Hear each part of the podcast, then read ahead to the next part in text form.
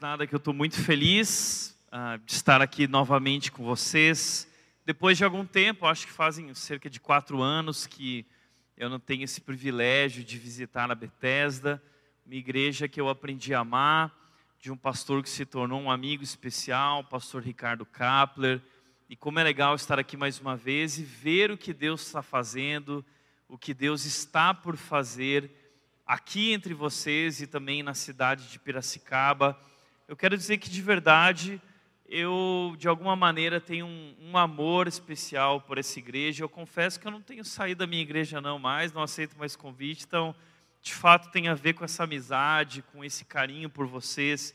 Eu quero dizer que eu estou muito feliz pelo convite, pela oportunidade. Aliás, eu fico até constrangido de pregar depois dessa pregação do pastor Ricardo, né, porque foi uh, um tema tão especial. Como é bom lembrar né, que nós não somos nada e que, na verdade, tudo está nas mãos de Deus e o convite dele para nós é descansar nele, é se render nele, que o, no, o nosso trabalho, como diz aquela música, né, o nosso trabalho é descansar nele, né, como o pastor Ricardo falou, se esforçar para descansar e entrar nesse descanso do Senhor. Então, depois de uma palavra tão especial, eu acho que a gente podia ir dormir, né? praticar a palavra que o pastor Ricardo falou. Mas eu quero, é, já que eu estou aqui, eu preciso fazer meu trabalho, eu quero dizer que eu quero me conectar a essa palavra e eu quero de alguma maneira inspirar você, eu quero de alguma maneira encorajar você a sonhar com aquilo que Deus quer fazer na sua vida, com aquilo que Deus quer fazer nessa igreja. Eu quero te convidar a olhar para o futuro dessa igreja, para o futuro dessa cidade e pensar, imaginar tudo aquilo que Deus pode fazer na vida de vocês e através da vida de vocês. Por isso, o tema de hoje se chama Infinitamente Mais. Eu quero falar sobre isso. Essas duas palavras têm sido palavras importantes na minha vida se eu pudesse definir hoje ah, o que Deus está fazendo, eu diria infinitamente mais. Faz algumas semanas eu estava é, andando pela igreja e um casal me parou no meio da igreja, olhando para tudo que Deus estava fazendo lá. E esse casal virou para mim e disse: Tiago, ah, o que se passa no seu coração, porque a gente olha para tudo isso que Deus está fazendo e isso é inacreditável. Como você explica tudo isso? E eu lembrei desse versículo. Deus é capaz de fazer infinitamente mais do que nós pedimos, pensamos ou somos capazes até de imaginar. E essa é a obra dele, esse é o poder dele atuando através de nós. É sobre isso que eu quero falar hoje, porque eu acredito que o impacto de uma igreja na sua cidade está intimamente ligado à visão que essa igreja tem de Deus, de si mesma e da missão. Então, o impacto que vocês têm, o impacto que vocês terão nessa cidade, está intimamente ligado com a visão que vocês têm de Deus, de vocês mesmos e da missão que Deus está colocando diante de vocês. Por isso, o meu convite hoje é um convite para que você amplie a sua visão. Quanto maior for a sua visão de Deus, de si mesmo e da missão, maior será o impacto que Deus vai gerar através da vida de vocês, através dessa igreja. Por isso, eu quero apresentar para você esse texto, Efésios capítulo 3, versículo 20, diz o seguinte: Aquele que é capaz de fazer infinitamente mais do que tudo que pedimos ou pensamos, de acordo com o seu poder que atua em nós, a Ele seja glória na igreja em Cristo Jesus, por todas as gerações, para todos sempre. Amém. Como eu gosto desse texto. Aliás, como eu gosto da carta do apóstolo Paulo a essa igreja de Éfeso, porque ah, eu diria o seguinte: se alguém falasse para mim, Tiago, você tem que pôr a Bíblia no lixo, mas você pode guardar um livro da Bíblia eu não tenho dúvida que eu escolheria a carta de Paulo aos Efésios, porque eu acredito que ela é um resumo do Novo Testamento e ela é um resumo de toda a história bíblica, apresentando para nós os pontos mais importantes da nossa fé. Essa é uma carta linda e esse é um momento clímax da carta. O final do capítulo 13 é o final da oração de Paulo.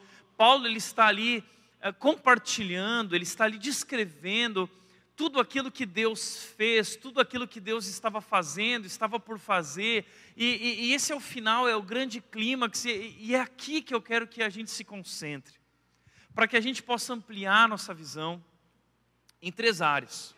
Primeira área que eu quero te convidar a ampliar sua visão hoje é amplie sua visão de Deus. Amplie sua visão de Deus. O texto diz: aquele que é capaz de fazer infinitamente mais do que tudo que pedimos ou pensamos. Deus é capaz de fazer infinitamente mais do que tudo que nós pedimos. Quais são os teus pedidos? O que hoje se passa na tua vida? O Ricardo falou aqui, o pastor Ricardo falou sobre problemas. Todos nós temos problemas. Todos nós temos dificuldades. Todos nós temos lutas. A, a Bíblia diz que nós somos chamados a colocar diante de Deus os nossos problemas. A Bíblia diz: não fiquem ansiosos por nada, mas em tudo apresentem os seus pedidos a Deus. Você já teve essa impressão de que muitas vezes nós nos aproximamos de Deus com algum pedido, mas a impressão que nós temos é que aquele pedido é, é, é, é, é impossível. A gente já chega duvidando, como o Tiago diz, né? Aquele que tem fé, quando pedir a Deus, peça sem duvidar. Porque muitas vezes nós pedimos duvidando, porque a impressão que nós temos é que aquilo lá, de duas uma, Deus talvez até tenha poder para fazer, mas eu não sei se Deus realmente se importa com a minha vida. Agora, o que esse texto está falando e nos encorajando a entender sobre nosso Deus, é que Ele é capaz de fazer infinitamente mais do que tudo que nós pedimos, e tudo que nós pensamos, e tudo que nós planejamos, e tudo que nós sonhamos. E eu confesso, eu tenho vivido exatamente isso na minha vida. Isso não tem nada a ver comigo tudo sobre Ele. E, e, quando a gente está falando sobre isso, ampliar nossa visão de Deus, a gente precisa entender o contexto por trás de tudo isso. Como Paulo, por que Paulo está dizendo isso e como essa igreja está recebendo isso, porque há uma história aqui. Em primeiro lugar, a história do apóstolo Paulo. Quem era o apóstolo Paulo? O apóstolo Paulo foi o maior matador de cristãos daquele momento, daquela história, daquele período era um homem que era contra o cristianismo, um fariseu que perseguia cristãos, prendia cristãos, apedrejava cristãos, matava cristãos. O homem que está escrevendo esse texto foi um dos maiores perseguidores da igreja. Mas um dia Deus encontrou esse homem e fez uma obra na vida dele. E o maior matador de cristãos daquele momento, o homem, o nome que todo cristão tinha medo, tanto que quando Paulo se converteu, ninguém queria ter parte com ele, as pessoas duvidaram, achavam que ele era um espião, todo mundo tinha medo de Paulo. O maior matador de cristãos se tornou o maior missionário cristão de todos os tempos. Escreveu a maior parte das cartas do Novo Testamento nós constantemente estamos pregando a respeito daquilo que Deus falou através da vida de Paulo. Qual era humanamente a chance de um homem como Paulo se tornar um dos maiores líderes cristãos de todos os tempos? Era impossível. Mas Deus é capaz de fazer infinitamente mais do que tudo que nós pedimos, pensamos, planejamos, sonhamos. Talvez você olhe para o teu marido e diz: é impossível, meu marido é um homem frio, ele não quer saber de Deus. Entenda uma coisa: se Deus transformou a vida de Paulo, Deus pode transformar a vida do teu marido, Deus pode transformar a vida da tua esposa, Deus pode transformar a vida do teu filho que está distante, que não quer saber de Deus, que não quer saber de igreja. Deus é capaz de fazer infinitamente mais. Deus fez na vida de Paulo. Não importa o que você está vivendo, não importa o que você está passando. Agora, mais do que isso, eu quero que vocês ampliem a visão de vocês, porque Deus fez algo muito especial na cidade de Éfeso, algo grandioso. E talvez você nunca teve uma ideia, uma perspectiva dessa grande cidade. Éfeso era simplesmente uma das maiores cidades do mundo antigo. Era uma cidade gigante, uma cidade portuária. Era um lugar onde os turistas vinham para conhecer, porque era uma cidade muito rica. Tinham vários monumentos lá. Deixa eu mostrar um pouco da cidade de Éfeso para você. Em primeiro lugar, lá em Éfeso havia a biblioteca de Celso.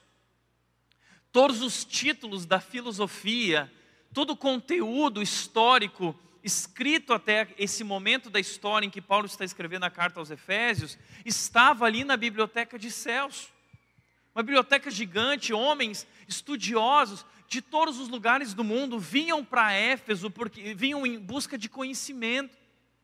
Além disso, havia também em Éfeso, tá? Para quem gosta de estudar, a biblioteca de Celso, mas para quem gosta de comprar, havia um shopping. Primeiro shopping da história primeiro Iguatemi da história foi na cidade de Éfeso. Eles criaram um grande centro comercial e ali os comerciantes vinham e vendiam os seus produtos. Os comerciantes vinham de várias cidades e regiões daquelas proximidades ou de toda a Ásia Menor. E ali havia esse grande comércio. Esse grande comércio também ah, ah vendia ali miniaturas dos monumentos da cidade, como o monumento da tem, da, do templo da deusa Diana, que eu vou mostrar daqui a pouco para vocês. Agora, havia também uma avenida, havia, havia tipo uma avenida paulista lá na cidade de Éfeso, que cruzava o mar, da ponta do mar da cidade, até um teatro. Essa era uma grande avenida, muito larga, que era feita de pedras brancas e ladeada por colunas de mármore. Era uma cidade linda, cheia de prédios. Você tem noção disso? Sabe, eu lembro uma vez eu tive, Deus me deu, Deus é capaz de fazer infinitamente mais. Eu ganhei uma viagem para Nova York de graça. Tá? E aí eu, eu não sabia o que fazer em Nova York. Quando eu perguntei para uma pessoa que já tinha ido, eu falei assim: o que, que eu faço quando eu chegar em Nova York? Essa pessoa virou para mim e falou assim: quando você chegar em Nova York, olha para cima e curte. E foi exatamente isso. Olhei para cima, porque são prédios maravilhosos, suntuosos. A cidade de Éfeso era assim. Uma cidade lotada de prédios grandiosos, estruturas lindas. Era olhar para cima e curtir. Essa era a cidade de Éfeso. E essa grande avenida, ela terminava num teatro para 25 mil pessoas. Imagina isso. Um teatro naquele período, duas mil pessoas, há dois mil anos atrás. Um teatro para 25 mil pessoas. Nós não temos, não temos teatros assim nem hoje. A cidade de Éfeso é uma cidade muito rica. Era uma cidade poderosa. Era uma cidade estratégica para o Evangelho. Paulo sabia disso. E aí, havia na cidade de Éfeso também uma das sete maravilhas do mundo antigo: o templo da deusa Diana. A deusa Diana era adorada em muitas regiões naquele período. Era uma deusa da fertilidade, da prosperidade. Então as pessoas vinham do mundo inteiro porque, primeiro, elas queriam o favor da deusa Diana. Então elas tinham que ir lá adorar, prestar culto a Deus Diana. Mas além disso, elas iam para conhecer esse monumento, que era um dos maiores templos do mundo antigo, se não o maior templo do mundo antigo. E, e olha que interessante, as pessoas vinham para conhecer esse lugar que era feito de muitas colunas de mármore e ouro, e, e, e, havia muito turismo em torno disso, e os ourives vendiam miniaturas do templo da deusa Diana, e em todo o mundo antigo havia uma expressão que se referia a essa grandeza do templo da deusa Diana. Ah, quando você chegava na cidade de Éfeso, os, os guias turísticos, eles falavam, não, porque esse templo ele tem largura tal, profundidade tal, altura tal. Então eles apresentavam isso e todo mundo ficava maravilhado. É interessante que Paulo, na carta dele, no versículo 18, antes desse versículo que nós estamos lendo, ele, faz, ele fala o seguinte: A minha oração é que vocês possam compreender e conhecer, experimentar a largura, o comprimento, a profundidade e a altura do amor de Deus. Ele está mostrando para nós, Paulo está mostrando para nós que o nosso Deus, o amor do nosso Deus, o poder do nosso Deus não se compara à grandeza, à majestade da cidade de Éfeso ou do templo da deusa Diana. Nós estamos falando de algo maior, nós estamos falando de algo que nós não somos capazes de mensurar. Um Deus que é capaz de fazer infinitamente mais. Agora, Paulo era um estrategista. E ele sabia que ele precisava alcançar uma cidade estratégica para que através daquela cidade o evangelho pudesse se propagar por toda a Ásia. Ele escolheu Éfeso. Qual era a chance? Deixa eu te fazer uma pergunta. Qual era a chance de o evangelho chegar numa cidade tão grande, tão poderosa, tão rica e causar impacto? Não havia chance. Paulo não tinha recursos. Os discípulos nunca tiveram recursos para levar a missão adiante. Muitas vezes eu ouço pessoas falando isso para mim, quando olham para a rede ou para igrejas como a Bethesda, e perguntam o seguinte: Ah, mas lá vocês têm recursos.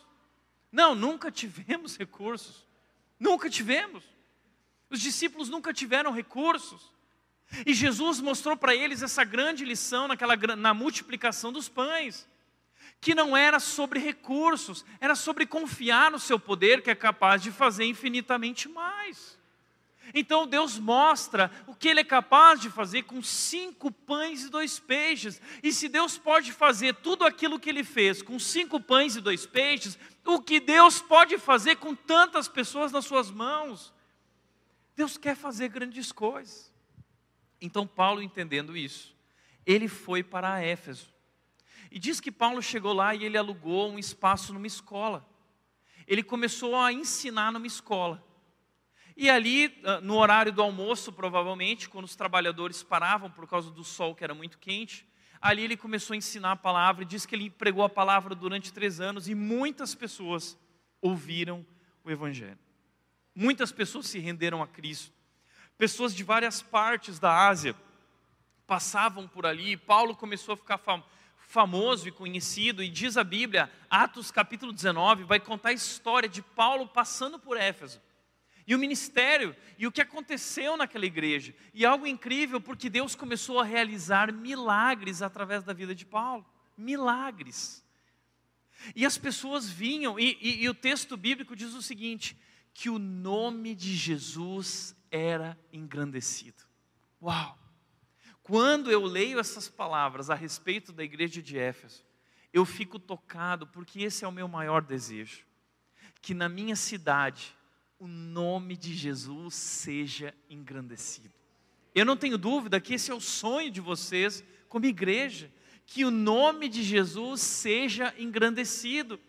E eu não tenho dúvida que Deus já tem realizado milagres aqui e que Deus tem transformado a vida de pessoas como ele fez em Éfeso. Sabe o que aconteceu em Éfeso?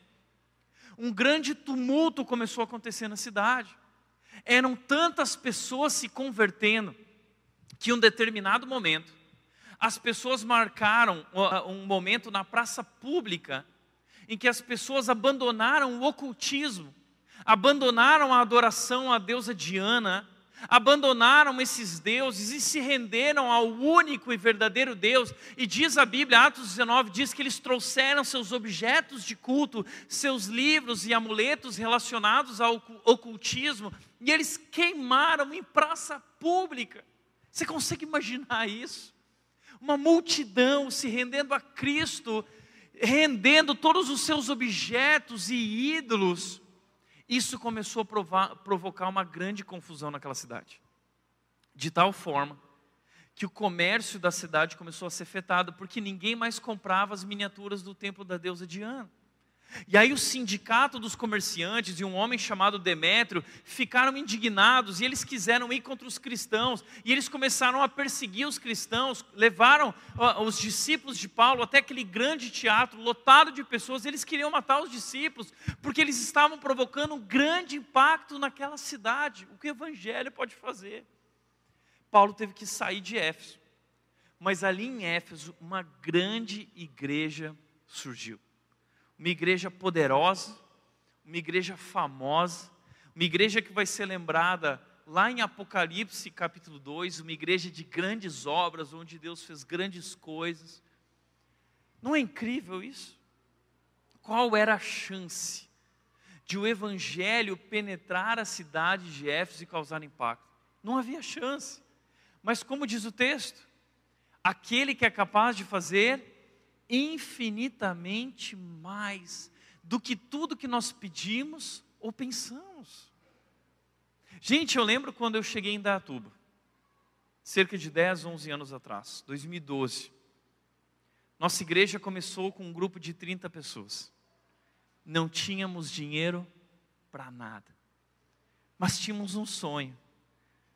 Nosso sonho é que o nome de Jesus fosse engrandecido. E um irmão decidiu abrir sua garagem. E nós começamos a nossa igreja na garagem de uma pessoa. A gente não tinha dinheiro para comprar cadeira, não tinha mesa. Então, ao lado da casa do irmão tinha um bar. Nós pedimos as mesas e cadeiras emprestadas para o bar. Então, a rede começou com cadeiras da Brama, mesa da Brama, igreja contemporânea. Né? Mas não tínhamos dinheiro para nada. E a minha pergunta para você é a seguinte: como Deus pode transformar uma igreja em 10 anos de 30 pessoas para hoje mais de 4, 4, 500, quase 5 mil pessoas? Qual é a chance? Não há. É porque é Deus quem age e Ele é capaz de fazer infinitamente mais. E, e, e muitos pastores chegam e falam assim para mim, Tiago, mas qual é o segredo? Qual é o segredo? Porque a gente também quer chegar lá. Qual a estratégia de crescimento? Não tem estratégia de crescimento, não tem segredo. Sabe qual é o segredo? Pregue o Evangelho, porque a Bíblia diz que o Evangelho é o poder de Deus para a salvação do mundo. E sabe o que nós fizemos desde o primeiro dia que nos tornamos igreja em Datuba? Nós começamos a pregar o Evangelho, porque o segredo, sabe qual é? É o Evangelho.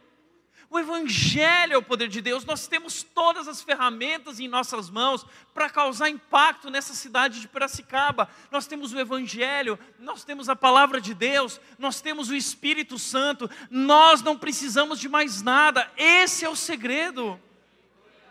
Esse é o segredo.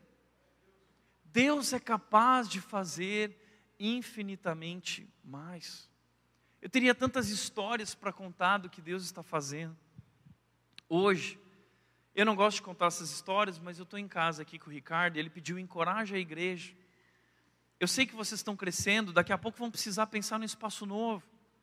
Sabe qual, quanto a gente tinha de recurso para um espaço novo? Nada. Deixa eu contar para você uma coisa. Acho que foi 2015, depois de 5, 6 anos de igreja. Eu, a, a, gente teve aí já quatro tesoureiros na rede, né, nos seus mandatos. E um, um dos tesoureiros estava indo viajar para os Estados Unidos, morar lá, e eu convidei um outro homem para ser o tesoureiro da igreja. Um homem de Deus. Chamei, ó, assume as finanças aqui. Ele falou, ah, assumiu as finanças, olhou a conta da igreja. No primeiro dia que ele assumiu, ele declinou do cargo. Eu lembro da reunião à noite, quando ele se reuniu com a diretoria da igreja, ele falou assim: gente, isso aqui é loucura. A rede não dura mais um mês. Essa foi a palavra dele. Ele declinou no cargo e a gente escolheu um outro louco para assumir a tesouraria. Gente, posso te falar uma coisa? Não, eu não estou falando isso com orgulho, mas eu estou falando para mostrar que Deus é capaz de fazer infinitamente mais, tá? Deixa eu te falar uma coisa. Se calcular o terreno onde nós estamos construindo hoje, se calcular o prédio e tudo que vai lá dentro, é em torno de 15 milhões. O preço do novo prédio da Red que fica pronto em novembro nós não tínhamos dinheiro nenhum. Sabe quem está botando a maior parte desse dinheiro? O Deco, jogador do Barcelona. Lembra aquele jogador? Fluminense. Fluminense. Deus é capaz de fazer infinitamente mais do que tudo que nós pedimos ou pensamos. É incrível isso. Eu lembro da história da Nauzira, aquela missionária. Eu lembro de uma história quando a Nauzira fala que ela precisava ir para Angola e ela tinha que levar 800 quilos de bagagem, de material, de suprimentos, 800 quilos. Quando a gente vai viajar e tem um quilo a mais na mala, já não dá um trabalho. Imagina 800 quilos. Ela estava preocupada. E ela preocupada, parada na fila para passar 800 quilos de bagagem. Quando um homem chega para ela e fala o seguinte: Olha, você está indo para Angola? Ela falou: Tô.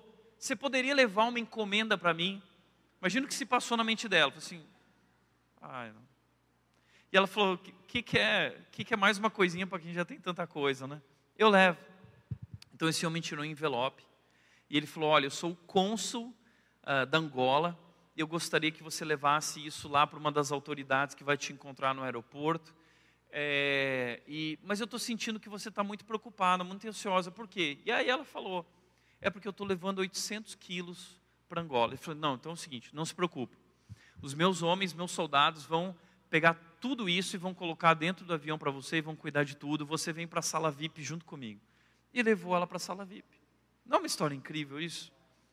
Diz que quando ela estava indo para Angola, havia uma, uma escala num outro país, só que lá, é, naquele aeroporto, eles tinham que trocar de avião. E nessa troca de avião, o pessoal tinha que tirar os 800 quilos, ela já tinha combinado com uma turma que ia fazer isso, e colocar os 800 quilos no outro avião. Uma turma veio, tirou tudo, botou tudo na pista. Quando eles estavam colocando tudo, de repente entrou um general no avião indo para Angola. E as autoridades falaram: a partir de agora nada mais entra no avião. E mais de 400, 500 quilos tinha ficado na pista. E o avião da Nauzira decolou junto com ela. E diz que ela ficou, a Nauzira, missionária, ficou olhando pela janelinha, aqueles 500 quilos lá embaixo, na pista. E ela fez uma oração que marca a minha vida e meu ministério hoje.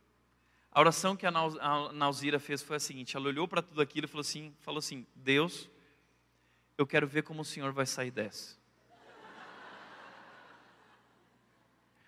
Exatamente isso. Sabe, tem sido tem sido especial ver isso. Deus, eu quero ver como o Senhor vai sair dessa. E eu tenho percebido como eu sou incrédulo como eu sou incrédulo, porque Deus tem feito na minha vida, na nossa história como igreja, infinitamente mais do que tudo que nós podíamos pensar ou imaginar. Então, primeiro, primeira coisa, amplie sua visão de Deus. Amplie sua visão de Deus. Mas em segundo lugar, o texto diz: de acordo com o seu poder que atua em nós. E aí eu quero te dizer o seguinte: amplie sua visão de si mesmo. Amplie sua visão de si mesmo. E aqui, ó, eu não, não é papo de autoajuda, como o pastor Ricardo falou, não é papo de coach, nada contra coach, mas não é papo de coach, tá? Eu não estou querendo dizer que você é especial, eu não estou querendo dizer que você é incrível, não é isso, tá? Pelo contrário, pelo contrário, eu quero dizer o seguinte: você não presta. Tá? E não fica chateado comigo, porque a Bíblia diz isso: não há um justo sequer, todos pecaram, todo mundo é ruim, ou seja, nós não somos em si mesmos especiais, mas há um poder especial que atua em nós e atua através de nós. E é isso que nos torna especiais. Lembra o que Paulo disse em 2 Coríntios 4,4, que ele disse: Mas temos esse tesouro em vasos de barro nós temos esse poder atuando em nós em vasos de barro, vasos frágeis. E Paulo diz: para mostrar que esse poder que a tudo excede provém de Deus e não de nós. E é por isso que eu quero te dizer: amplie sua visão de si mesmo e do que Deus pode fazer na sua vida e através da sua vida. Não porque você é alguém incrível, mas porque o poder dele é extraordinário. E aí eu quero te dizer uma coisa de cara. Eu, uh, eu é, sou exatamente aquele cara improvável que seria impossível Deus usar em qualquer área. Eu sou improvável. Eu lembro que, primeiro que eu nasci no Rio Grande do Sul.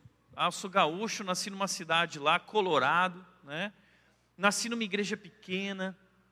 Eu era um, sempre fui um cara muito feio, espinha, orelhudo. Meu apelido na escola era Topodídio. Tá? Isso já denuncia de que década eu sou, né? Topodídio. É, tinha vários apelidos, né? E orelhudo, tinha que esconder a orelha, as espinhas, e eu não era o mais inteligente da turma, eu não era o popular da turma, eu, eu era um cara extremamente tímido, é, enfim, eu era aquele adolescente com várias crises na sua vida. Mas um dia, eu estava sentado no piano, na sala da minha casa, meus pais tinham ido viajar durante a madrugada, eu recebi uma visita especial. Eu senti a presença de Deus na minha sala. E senti como que a mão de Jesus no meu ombro falando no meu ouvido: Tiago, eu te amo e eu tenho um grande plano para a sua vida. Naquele momento eu caí de joelhos no chão e eu me rendi. Eu consagrei minha vida para ser pastor quando eu tinha 14 anos. Nasci numa família simples, nós não tínhamos muito, muitos recursos. Minha liderança começou a preparar para que eu fosse estudar teologia. Comecei a estudar teologia com 15 anos lá no sul. Eu tinha o sonho de ir para o seminário mas eu não tinha condições de pagar a mensalidade do seminário, que era em São Paulo, para a palavra da vida. E aí eu coloquei diante de Deus, dizendo: Deus, se for da tua vontade, me ajuda a pagar mensalidade, me ajuda a levantar mantenedores. Eu, Deus me ajudou a levantar, através do pessoal da igreja, 13 mantenedores para pagar mensalidade no Palavra da Vida.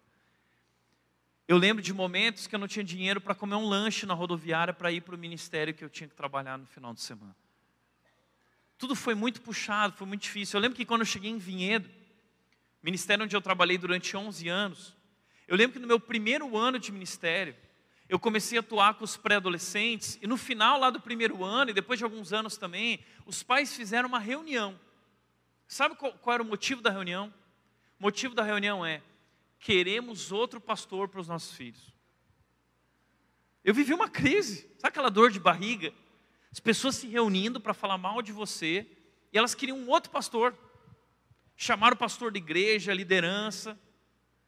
Passei por isso. Porque não era aquele líder que as pessoas olhavam e falavam: Uau, que líder. Pelo contrário.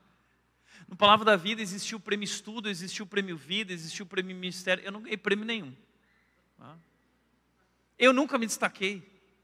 Nunca nada no Ministério de Vinhedo queriam me tirar. Fiquei 11 anos lá, porque é, é Deus quem decide, né? Quando eu cheguei em Datuba, porque o André falou assim: agora você vai assumir uma igreja em Datuba de 30 pessoas. Eu lembro que havia um grupo de líderes. Um dos líderes desse grupo virou para mim e disse o seguinte: ouve o que ele disse. Ele disse assim: Você não é o cara para essa igreja. Você não é o que essa igreja precisa. Você não é o cara que nós estamos sonhando para a nossa igreja. Como você receberia essa mensagem? Na hora aquilo caiu no meu coração como uma bomba. Mas sabe o que eu descobri?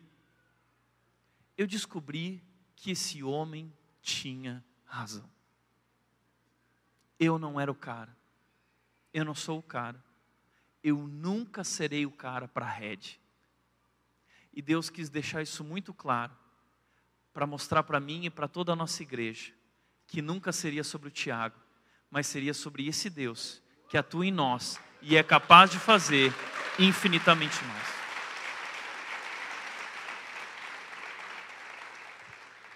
Está entendendo isso? Deus escolhe os improváveis, porque os improváveis, a, a nossa fraqueza, é o palco perfeito para Deus mostrar a grandeza dEle, o poder dEle.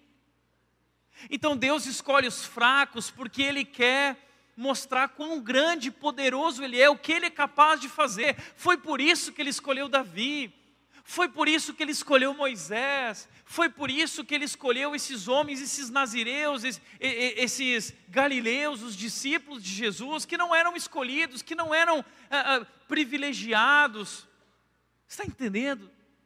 Deus escolheu pessoas assim para mostrar a grandeza dele. O seu poder atua em nós, e o seu poder atuando em nós é capaz de fazer infinitamente mais. Não é sobre tua capacidade, não é sobre tua eloquência, não é sobre teu carisma, não é nem sobre teu conhecimento bíblico, é sobre o poder dele que atua através da tua vida. É sobre isso. Então, a primeira coisa que eu quero te chamar a atenção é que a primeira e maior obra que Deus deseja fazer é em você. Não perde foco. Porque o que Deus quer fazer em primeiro lugar é na tua vida. O que Deus tem trabalhado na minha vida, transformando meu caráter, me esmagando. Deus tem me esmagado. Deus, Deus, eu costumo dizer o seguinte: a vida cristã não é sobre crescimento. Ai, como assim, Tiago? Eu achava que era sobre crescer. Não. A vida cristã é sobre esvaziamento. Deus tem esmagado meu ego. Deus tem mostrado, provado para mim que não tem nada a ver comigo. Deus tem colocado na minha equipe pastores incríveis, tão incríveis quanto mais incríveis que eu. Deus tem feito coisas inacreditáveis e João 3,30 tem latejado na minha mente, que diz o seguinte: João Batista disse: convém que ele cresça e que eu diminua. É sobre ele. E a obra que ele está fazendo na minha vida é uma obra de fazer o Tiago morrer, como disse Paulo em Gálatas 2:20, fui crucificado com Cristo, assim já não sou eu mais quem vive, mas Cristo vive em mim.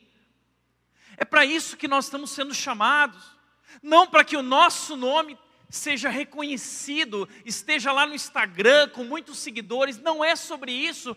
Eu fui crucificado com Cristo, assim é Cristo que vive em mim é sobre morrer a cada dia, é sobre tomar a nossa cruz, é sobre negar a si mesmo, é sobre essa transformação que Deus quer fazer na nossa vida. Eu nunca esqueço que ah, eu estou com uma filha agora de um ano e dez meses, a Mel, uma gordinha muito fofinha. Dá uma olhada lá no Instagram, a figura. E quando a Mel nasceu, a Nath passou aquele primeiro mês que é o puerpério. E o porpério é um momento que emocionalmente a mulher ela está muito essa montanha russa emocional, né? São muitos hormônios e uma hora está triste, uma hora está feliz. E eu já tinha me preparado para o porpério, falando assim, não, eu, eu entendo, mas eu não imaginava o que estava por vir, né? E aí teve uma noite que eu entrei no quarto e a Nath estava mal e a gente discutiu e não teve resolução. Eu saí do quarto indignado, me sentindo ferido. Eu saí do quarto, bati a porta e, na, e, minha mãe tinha vindo visitar a gente por causa do nascimento da Mel, ela estava lá passando a semana. Eu bati a porta, eu fui para a sala, minha mãe estava na sala com aquela cara, eu olhei para minha mãe e falei assim: hoje está difícil. Sabe o que minha mãe virou para mim e falou? Minha mãe só falou uma coisa, ela falou assim: Tiago, morra. Morra para si mesmo. Esse, qual é a mãe que vira para o filho e fala isso, né? Morra. Sabe que mãe? Uma mãe que conhece o Evangelho. E essa expressão da minha mãe define meu ministério. Deus tem feito eu morrer. Deus está me chamando todos os dias para morrer, para diminuir, para que Ele cresça. Essa é minha oração, que Ele cresça e que eu diminua para que o seu poder possa transformar a minha vida e possa usar a minha vida. A obra é de Deus, mas Ele decidiu fazer através de nós. Como o pastor Ricardo falou aqui, a obra é de Deus, esse projeto é de Deus, mas Ele decidiu nos usar. E ele disse para os seus discípulos, empoderando eles e falando o seguinte: vocês farão obras maiores que as que eu fiz. Então Deus reparte conosco a sua obra, o seu ministério, não é sobre nós, não é sobre nossa capacidade, é sobre Ele, mas Ele é capaz de fazer infinitamente mais do que pedimos ou pensamos, de acordo com o seu poder, que atua em nós. E é incrível, de repente, ver o que Deus pode fazer através da nossa vida num pequeno grupo.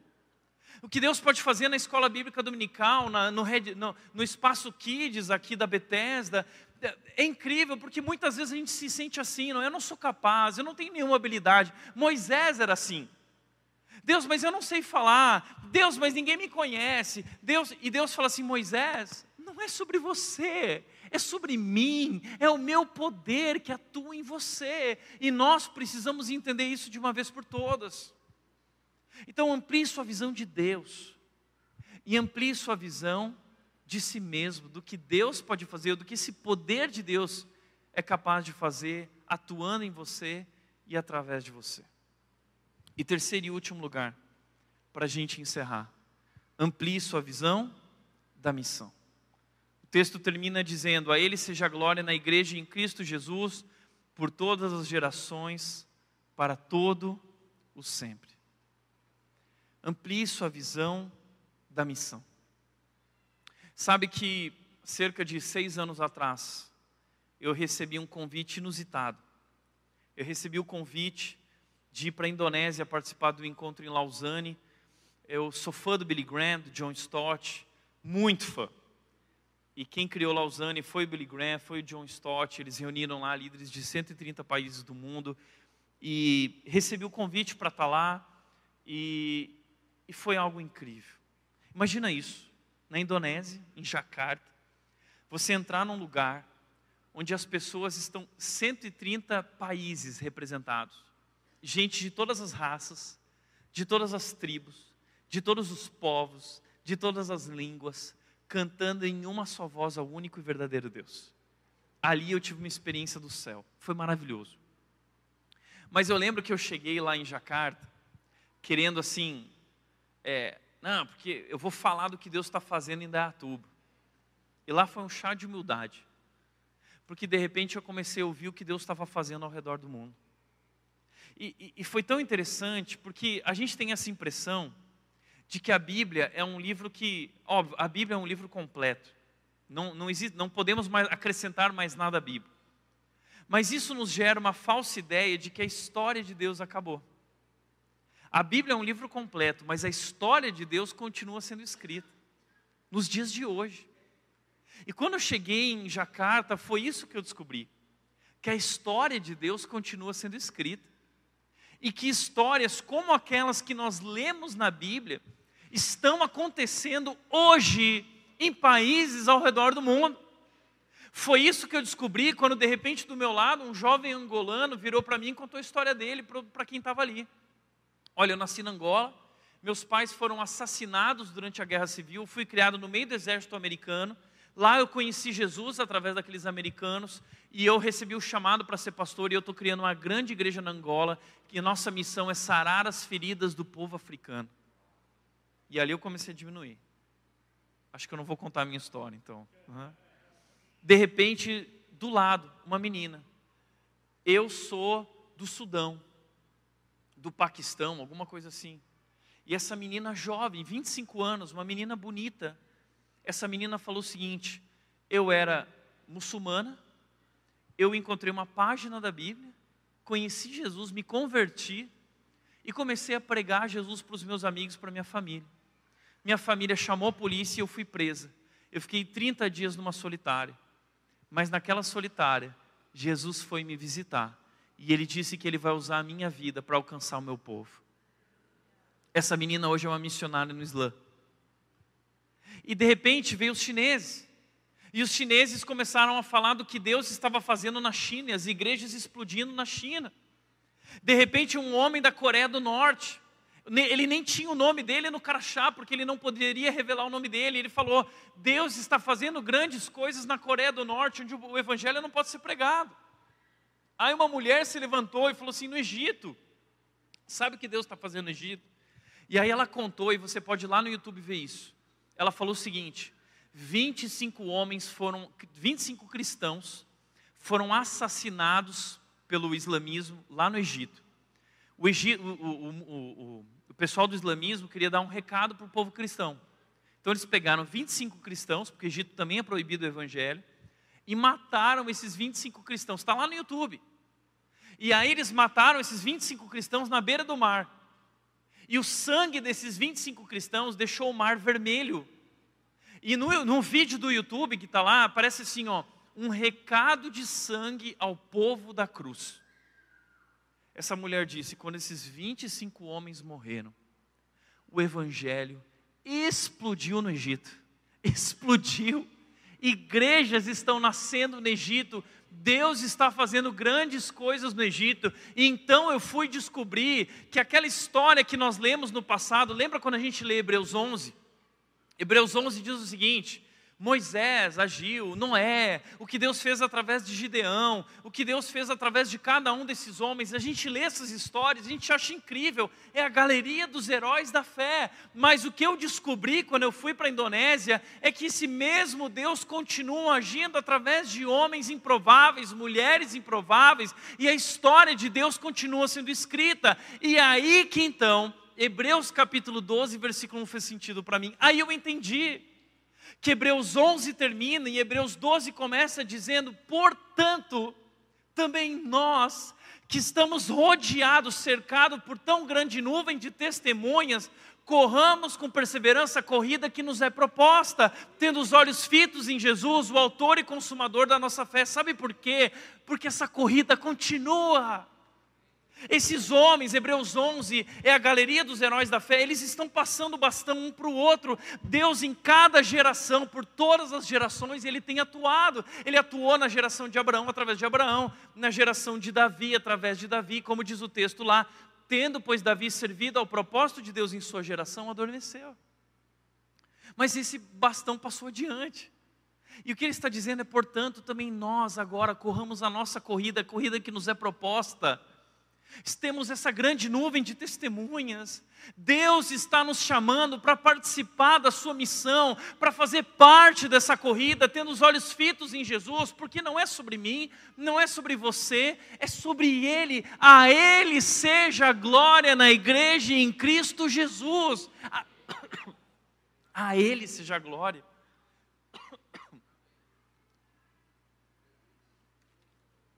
Não é sobre mim não é sobre você, não é nem sobre a Bethesda, não é sobre a rede, é sobre Ele. A Ele seja a glória na igreja e em Cristo Jesus. E eu lembro quando eu estava voltando da Indonésia. Um parênteses. Esse Deus que é capaz de fazer infinitamente mais. Eu sou surfista. E o meu maior sonho de vida era surfar na Indonésia as melhores ondas esquerdas do mundo. E eu tive a oportunidade de passar uma semana em Bali, de graça, porque Deus abençoou, surfando aquelas ondas. E quando eu estava voltando, depois de toda aquela experiência fantástica, divina, com aqueles 130 pessoas, representantes, líderes, depois desse tempo em Bali, eu estava voltando naquele avião, eram 38 horas de volta, e eu fiquei, eu fiquei pensando o seguinte: que Deus é esse? Que poder é esse? Que, que eu estou fazendo aqui? Eu não tinha nada para oferecer, mas Deus é capaz de fazer infinitamente mais do que tudo que nós pedimos ou pensamos. E foi lá, também inspirado pela Nauzira, que eu aprendi a fazer a oração mais importante da minha vida. Sabe qual é a oração? A oração é a seguinte: Deus, não me deixa de fora do que o Senhor está fazendo no mundo. E eu quero encorajar vocês a fazer essa oração como igreja. Deus, não nos deixe de fora do que o Senhor está fazendo no Brasil, em Piracicaba e no mundo. Eu quero dizer que Deus quer fazer grandes coisas nessa igreja e através da vida de vocês. Eu sei que o pastor Ricardo tem falado sobre essas metas, esses objetivos. Eu posso falar algo? São metas pequenas Deus é capaz de fazer infinitamente mais do que vocês têm sonhado, do que vocês têm planejado.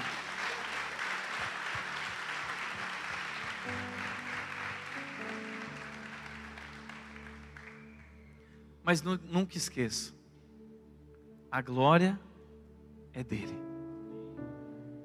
Convém que ele cresça e a gente diminua não é sobre mim, não é sobre você, essa história é sobre Ele.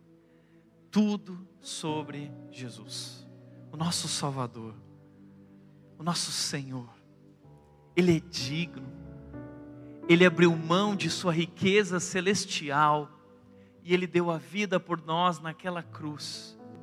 E Ele nos convida agora a fazer parte de Sua família e fazer parte do Seu reino sobre a terra e Ele nos escolheu agora para sermos esses missionários, nós somos enviados para falar sobre o Seu amor. E assim como Paulo está dizendo, a minha oração, ele disse, que vocês possam compreender a largura, a altura, o comprimento, a profundidade.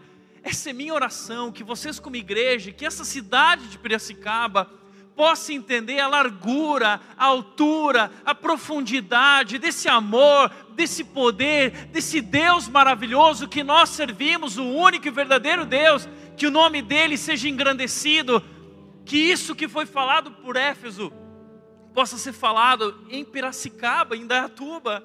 O nome de Jesus foi engrandecido, o nome de Jesus era engrandecido, que seja assim. Amém? Que o nome de Jesus seja engrandecido através dessa igreja. Feche teus olhos.